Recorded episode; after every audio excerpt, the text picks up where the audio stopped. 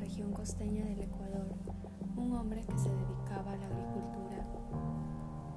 Tenía su ganado pastando en el monte.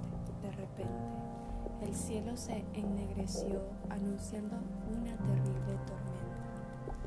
El sujeto, preocupado por sus animales, les pidió a sus hijas que condujeran al ganado al granero.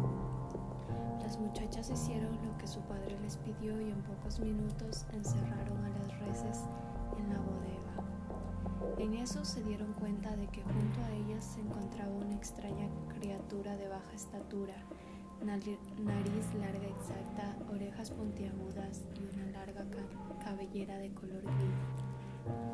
Las muchachas gritaron con todas sus fuerzas, aunque desgraciadamente nadie acudió para ayudarlas. Luego de varias horas y al percatarse de que sus hijas no habían vuelto a la casa, el granjero salió acompañado de su escopeta a buscarlas. El, pobre agricultor se encontró con una horripilante escena. Sobre el pasto halló los cuerpos destrozados de sus hijas. A lo lejos pudo divisar como una diminuta criatura se iba alejando poco a poco en dirección hacia el horizonte.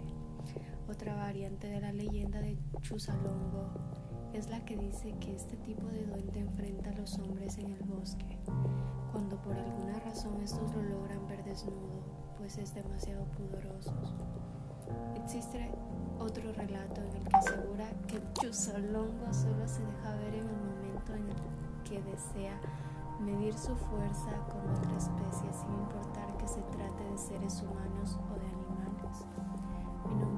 Michelle Torres, soy estudiante de primer ciclo de la carrera de talento humano.